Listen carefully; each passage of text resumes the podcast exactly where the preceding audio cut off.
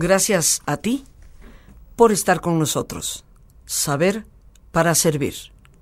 Hoy el Papa Luna. En este programa que me he pedido a mí misma el permiso de autoinvitarme y que te agradezco me estés acompañando. Pedro Martínez de Luna y Pérez de Goltor nació en Illeca, Zaragoza, en España, entre 1328 y 1342, porque los historiadores eh, difieren precisamente respecto al momento de su nacimiento, no hay claridad en cuanto a ello. Era hijo de una familia noble del reino de Aragón. Pedro Martínez de Luna es un personaje histórico sumamente fascinante. Estudió leyes, en ese entonces el derecho canónico, en la Universidad de Montpellier, una de las más antiguas, de las más prestigiosas, sin lugar a dudas, de Europa. Y ya siendo doctor en leyes y en decretos, se convirtió en catedrático de esa misma universidad. Aunque no llegó a ser sacerdote en ese momento, sí se convirtió en diácono. Obviamente podemos entender que en esa época, estamos hablando del siglo XIV, finales del siglo XIV, pues definitivamente la iglesia eh, permeaba todas las actividades de Europa. Era el centro desde el cual partían, por así decirlo, los decretos, las leyes, las indicaciones, las normas eh, de vida. Y pues Pedro de Luna, como se le conoce, se convirtió en diácono tenía una enorme proximidad en Montpellier con la sede pontificia de Aviñón, eh, una sede que durante varios años sirvió como residencia papal, algo que tal vez algunos de nosotros no conocemos a fondo. Desempeñó elevados cargos y alcanzó sin lugar a dudas grandes honores, un hombre de gran inteligencia. Eh, tuvo fama de, virtuoso en sus costumbres. Y créanme que en esa época, como en cualquier otra, pero particularmente a cómo se daban las cosas, eso era, era mucho a su favor. También se le consideró un hombre de gran talento intelectual y fue eventualmente el principal protagonista de lo que en la historia de la Iglesia se ha llamado el cisma de Occidente. Y Subrayo Occidente, un cisma que ocurrió entre el año 1378 y el año 1429. Porque antes del cisma de Occidente ya existía, había existido otro cisma en la iglesia, o sea, otra división en la iglesia, que se le llamó el Gran Cisma, también se le conoce como el Cisma de Oriente. Y ese ocurrió en el año 1054 cuando hubo pleitecillos ahí entre pues lo que era el papado de Roma y el patriarca en la ciudad de Constantinopla.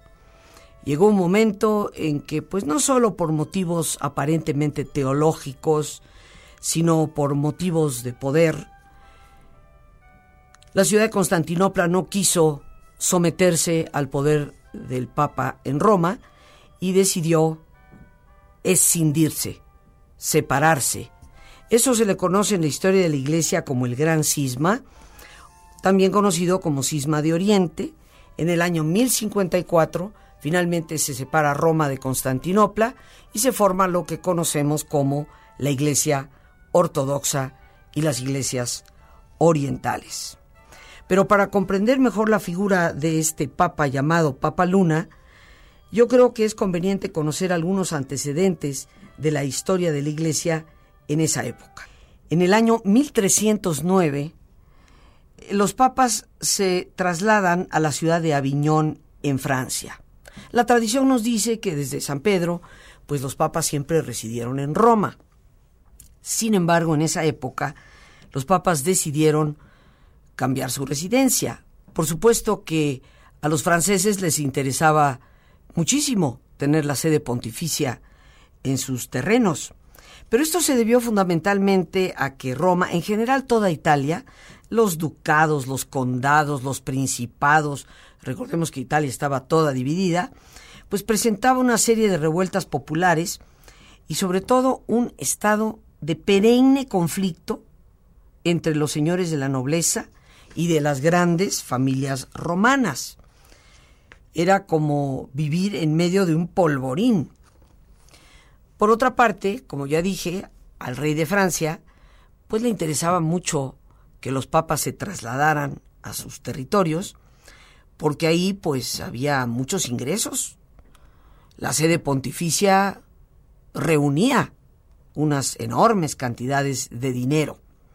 Así que desde el año 1309 hasta 1377, un periodo que se conoce en la historia de la Iglesia como la cautividad del papado, aunque así como prisioneros y cautivos no estaban. Eh, mucho gustaron de estar en Aviñón y tenían un estupendo castillo. Pero en esa época, del 1309 al 1377, siete papas residieron en esa ciudad, en Francia. Te, los menciono rápidamente. Clemente V, Juan XXII, Benedicto XII, Clemente VI, Inocencio VI, Urbano V y Gregorio XI.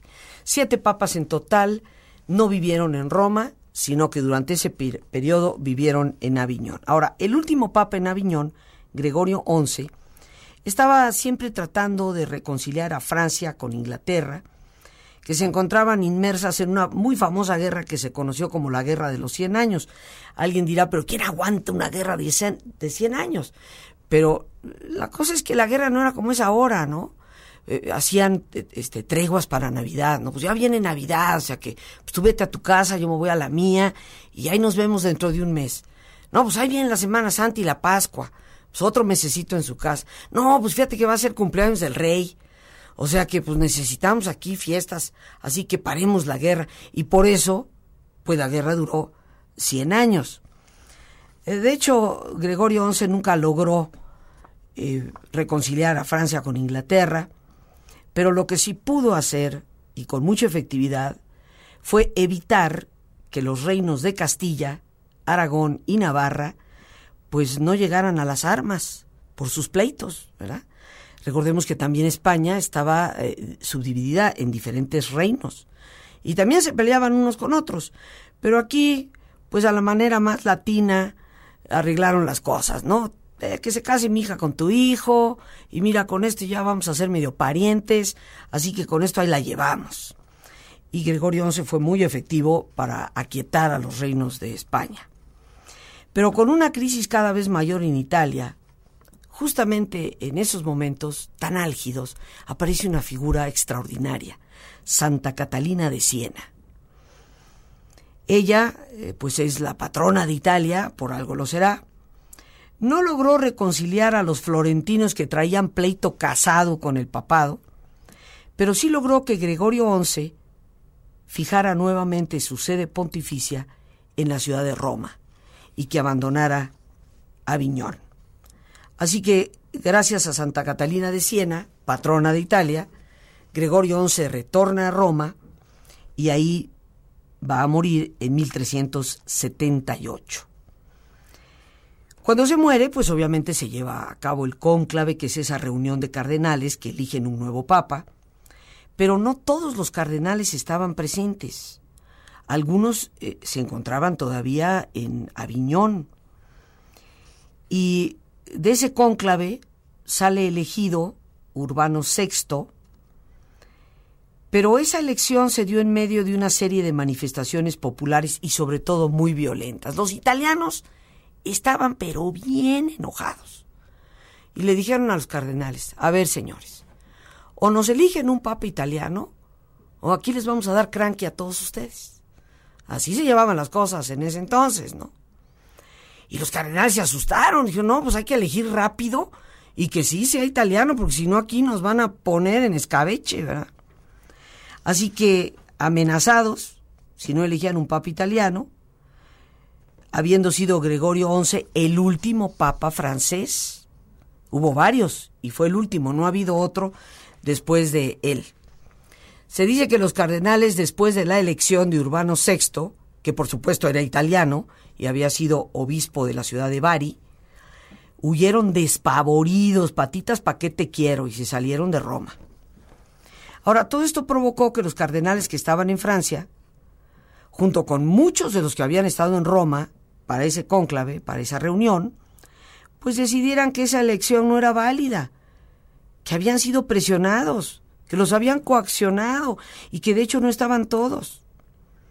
Así que se reunieron precisamente en la ciudad de Aviñón nuevamente y eligen a otro papa, con el nombre de Clemente VII. Como tú comprenderás, pues aquí ya tenemos dos papas. Uno, que es Urbano VI, en Roma, y otro elegido en Aviñón, Clemente VII. Este es el que se va a convertir en el primer llamado antipapa del cisma de Occidente. Porque obviamente Roma no lo reconoce. Dice, ¿qué te pasa, amigo? No, hombre, si aquí la elección ya se hizo. Si tienes que obedecer lo que nosotros decimos. Pero los de Aviñón, pues no estaban muy convencidos de ello. Y Clemente VII dijo, no, aquí el Papa soy yo, soy el que he sido elegido por la mayoría, y efectivamente sí fue elegido por la mayoría. Clemente VII no duró muchos años en, el poder. Cuando muere Clemente VII, que muere en 1393-94, pues el cónclave de Aviñón se reúne y elige un nuevo papa. En esta ocasión, precisamente van a elegir a Pedro Martínez de Luna y Pérez de Gotor, que como ya te dije, había nacido en Illueca, en Zaragoza, en España. Un hombre muy conocido por su intelectualidad, muy conocido por su ser un hombre virtuoso, efectivamente. En el año 1394, Pedro de Luna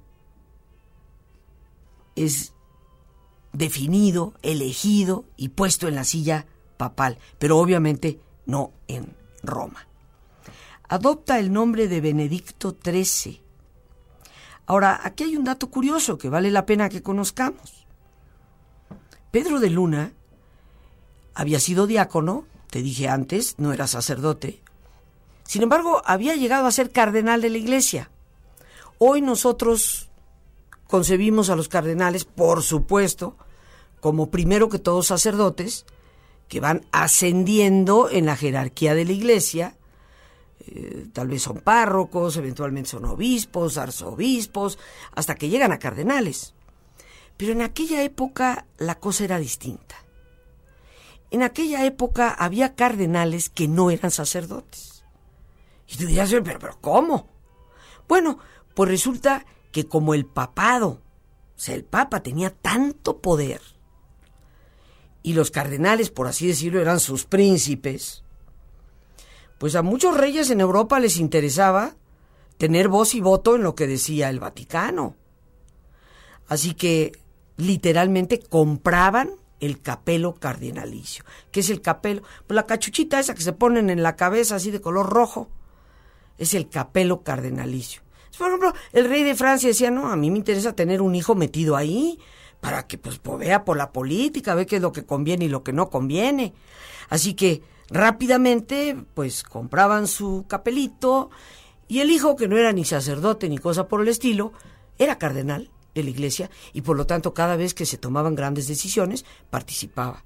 Y así había pues cardenales ingleses, franceses, españoles, de todos los lugares, muchos de ellos no sacerdotes. Ese era el caso precisamente de Pedro de Luna que llega a ser elegido papa sin ser sacerdote. ¿Y entonces qué pasó? En este ejercicio estaremos compartiendo parte de unos textos del libro de las consolaciones de la vida humana, escrito por Pedro de Luna, el Papa Luna. Y si deseas mayor información y te interesa y te apasiona un poco la historia, te recomiendo una extraordinaria novela titulada El Papa del Mar de Blasco Ibáñez, el Papa del Mar. Con ese mar y con esa luna nos disponemos a cerrar los ojos y ponernos cómodos, como es nuestra costumbre, pidiéndote que tomes conciencia de tu respiración, del entrar y el salir del aire en tu cuerpo, imaginando cómo al inhalar, así como llevas oxígeno a todas tus células, inhalas también serenidad para tu mente. Al exhalar, así como te liberas de toxinas, imagina cómo tu mente se libera de todas las presiones y todas las tensiones. Respira profundamente. Relaja tu cuero cabelludo, tu frente, tus párpados, tus mejillas, todos los músculos que cubren tu cabeza, toda la piel que cubre tu cara.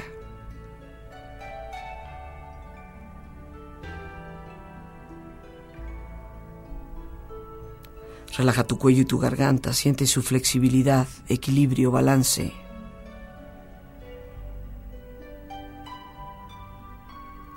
Relaja tus hombros, brazos y manos, así como tu espalda. Siente una agradable sensación que relaja todos los músculos en estas partes de tu cuerpo. Relaja tu pecho exterior e interiormente.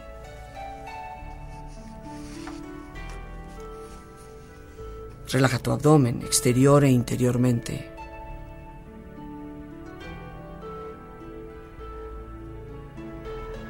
Relaja tus muslos, tus rodillas. Relaja tus pantorrillas y tus pies. Y con tu cuerpo profundamente relajado, proyecta en tu mente la imagen de un lugar ideal para el descanso.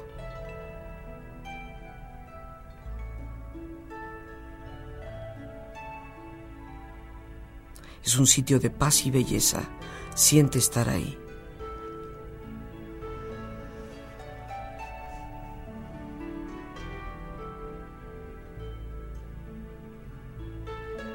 Con tu cuerpo relajado y tu mente serena, reflexiona en estas palabras del Papa Luna.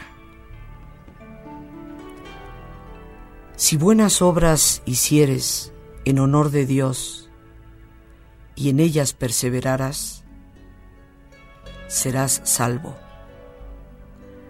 Así como el águila no puede volar a lo alto sin alas, no puedes tú volar a lo alto sin buenas obras. En mucho te debes gozar en dejar la mocedad atrás y ser transformado en verdadero hombre. Así como los frutos no son sabrosos ni dulces, sino cuando son bien maduros. Así el hombre no se hace perfecto hombre, sino cuando está en la vejez.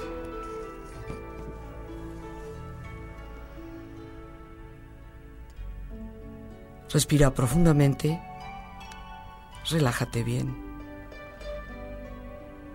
Y con esta experiencia empieza lentamente a estirarte brazos, manos, piernas y pies, moviendo tu cuello, bostezando si lo deseas, haciendo que tu cuerpo retome su nivel de actividad habitual hasta lentamente abrir tus ojos. Ojos abiertos, bien despierto, muy a gusto, bien descansado y en perfecto estado de salud, sintiéndote mucho mejor que antes en toda forma. Así es, así será y así seguirá siendo.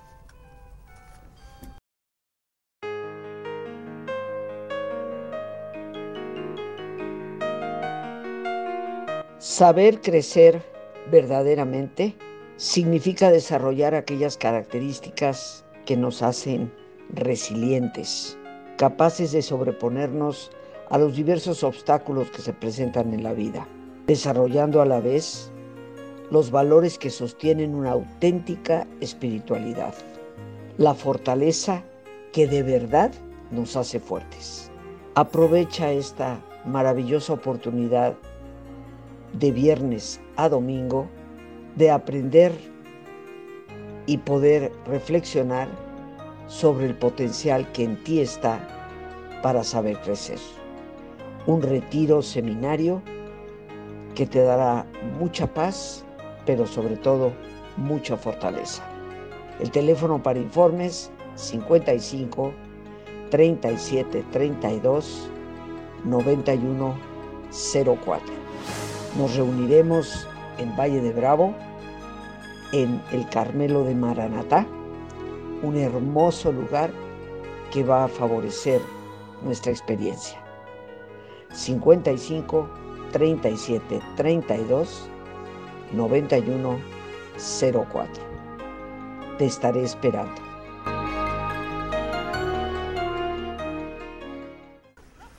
Y bien, hablando del Papa Luna, ya decíamos que fue electo Pedro de Luna como Papa en el año 1394 y que sin embargo pues no era eh, sacerdote. Una vez elegido Papa, entonces lo convierten en sacerdote. Era un sistema eh, de lo que llaman los gringos el fast track, o sea, la vía rápida. Fue obviamente segundo papa de este cisma de Occidente y también llamado antipapa por la historia. Para algunos historiadores el Papa Luna, como se le ha llamado, fue por excelencia el más grande de los antipapas. Sin embargo, para otros historiadores, inclusive de su propia época, fue uno de los mejores y más congruentes hombres de su época. Esto es muy interesante, queridos amigos, porque yo creo que antes de ser médico, sacerdote o cualquier oficio que tengamos, somos personas. Y tal vez lo más válido ante Dios es nuestra calidad como seres humanos.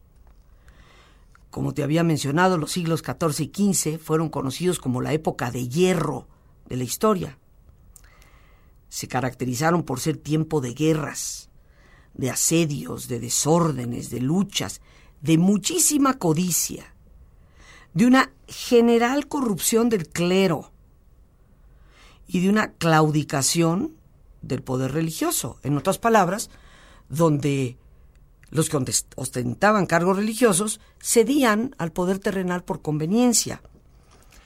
Quiero citar a un gran escritor de esa época, que la Iglesia reconoce como santo, San Vicente Ferrer.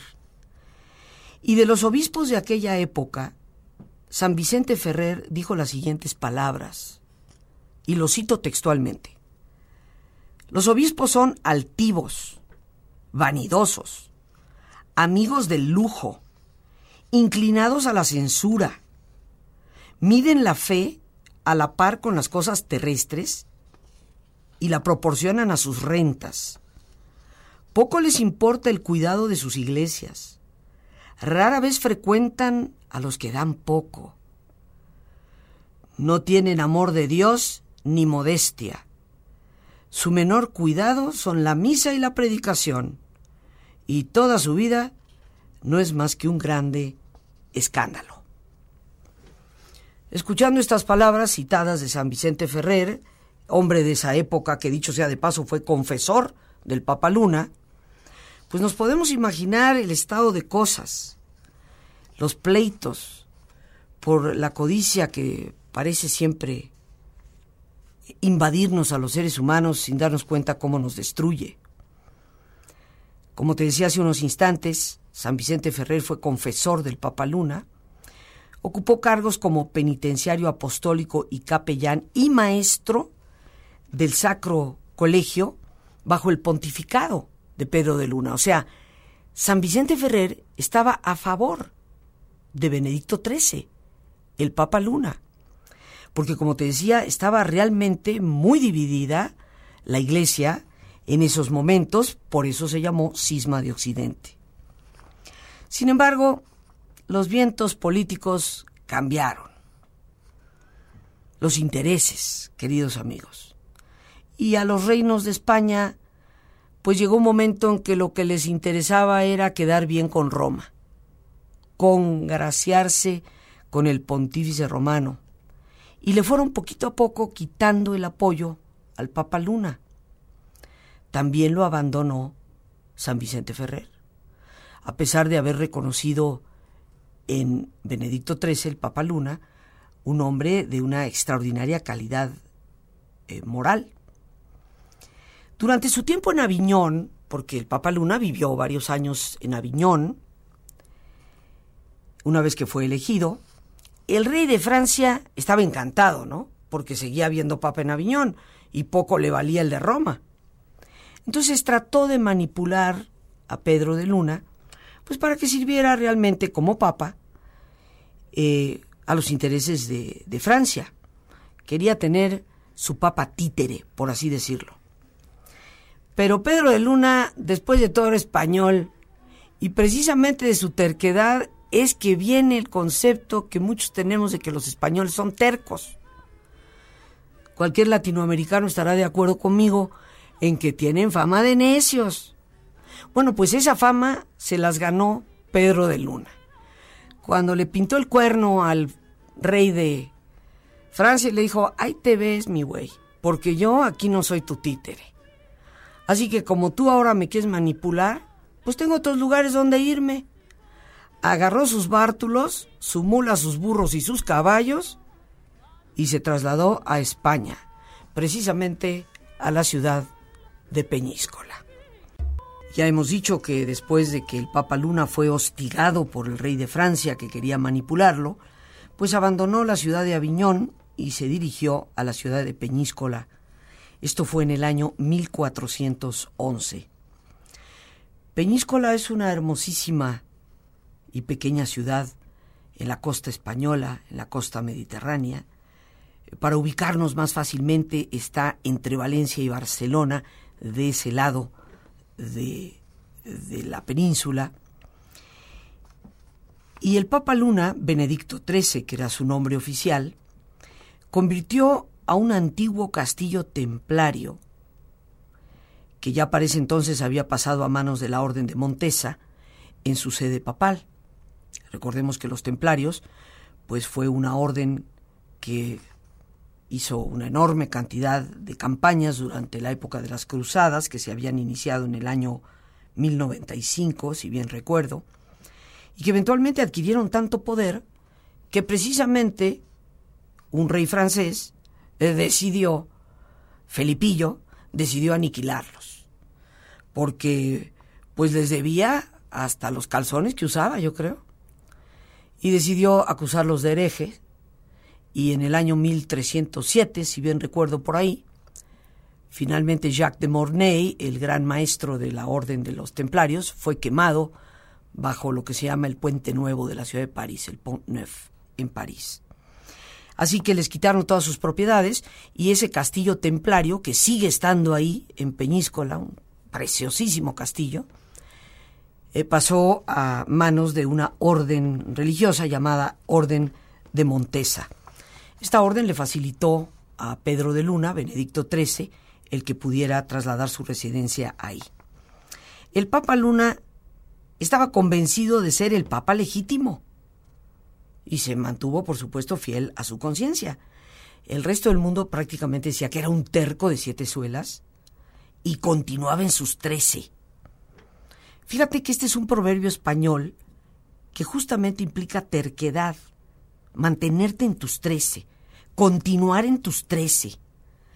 Y el dicho viene, el refrán viene de el ordinal numérico de Benedicto, era Benedicto XIII. O sea, fue un hombre considerado tan terco que pues le creó, ahora sí que a sus congéneres y compatriotas, la fama de terquedad. Uno de los grandes logros de Benedicto XIII, en una época de un antisemitismo cruento, o sea, te daban en la yugular por el simple hecho de ser judío, pues uno de sus logros fue el de convocar una especie de concilio allí precisamente en la ciudad de Peñíscola entre judíos y cristianos, en el que se pudieran exponer y defender libremente las creencias. Por supuesto, queridos amigos, no nos hagamos bobos, ¿verdad? La intención era convertir a los judíos al cristianismo. Pero por lo menos procuró hacerlo, pues no de una manera tan violenta como muchos otros acostumbraban. Durante muchos años de su pontificado, el Papa Luna recibió el apoyo de muchos reinos católicos, no solamente de los reinos españoles y de Francia, sino también de algunos reinos en la zona germánica y, e inclusive hasta en Escocia. Fue un hombre realmente de, de grandes virtudes, no se le conoció ningún escándalo, no vivía en el lujo y escogió ciertamente un magnífico lugar para vivir. El castillo de Peñíscola sigue alzándose como una pequeña península en el mar Mediterráneo eh, que se ve hermosísimo. Yo te recomiendo que busques a través de la red de internet simplemente Castillo de Peñíscola y, verás la hermosura del lugar. Y si algún día tienes la oportunidad de visitar ese sitio, pues aparte de toda la historia, no te pierdas la buena comida del restaurante Altamira, que está ahí al pie del castillo. El Papa Luna, una imagen que nos evoca cierto romanticismo, por lo que, leyendo su historia y habiendo leído de su vida, me doy cuenta mostró cierta ingenuidad ante las cosas. En medio de ese apoyo que en su momento recibió,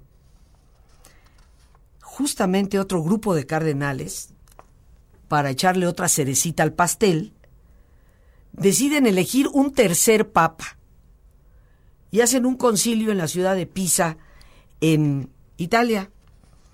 Y por supuesto, esto ahonda mucho más la disputa pontificia, porque ahora son tres papas. El papa que está en Roma, el papa Luna y el papa elegido en Pisa.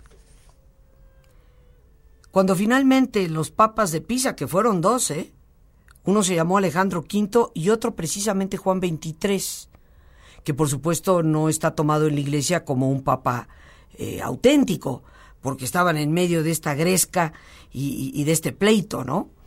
Pero cuando finalmente los llamados papas de Pisa abandonan sus intentos de seguir manteniendo el poder, entonces la iglesia se queda con la lucha por reconciliar a Roma con Peñíscola, tratando de convencer al Papa Luna, Benedicto XIII, que renuncia a sus pretensiones como Papa, pero de hecho nunca lo, nunca lo hizo.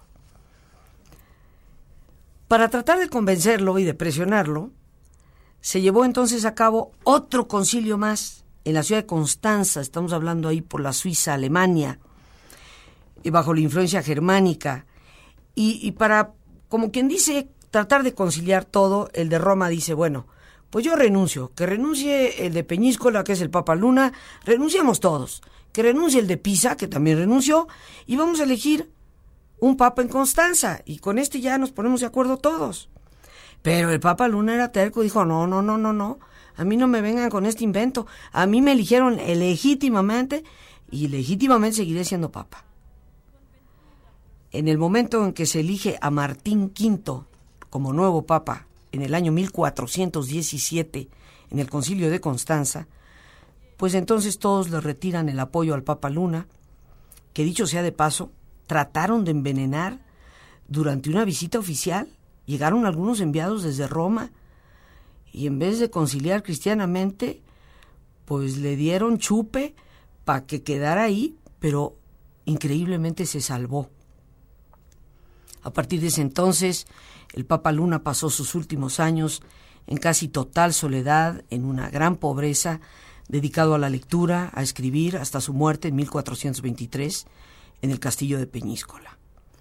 A su muerte, pues es elegido por los mismos cardenales que él había nombrado en Peñíscola el siguiente y el último papa del cisma de Occidente, que se llamó Clemente VIII, quien finalmente iba a renunciar como pontífice a favor de Roma en el año 1429, gracias a las instancias, a ese trabajo de convencimiento que realizó Alfonso de Borja, quien eventualmente se convertiría en el primer Papa Borgia en Roma con el nombre de Calixto III, de quien hemos hablado ya en otros programas. Queridos amigos, con estas palabras nos damos cuenta que entre las tantas leyendas de este histórico personaje se dice que su fantasma aparece por las ventanas del castillo de Peñíscola en las noches de luna llena. Las gracias a Dios por este espacio que nos permite compartir y a ti el más importante de todos una vez más. Gracias por tu paciencia al escucharme, por ayudarme siempre a crecer contigo. Que Dios te bendiga.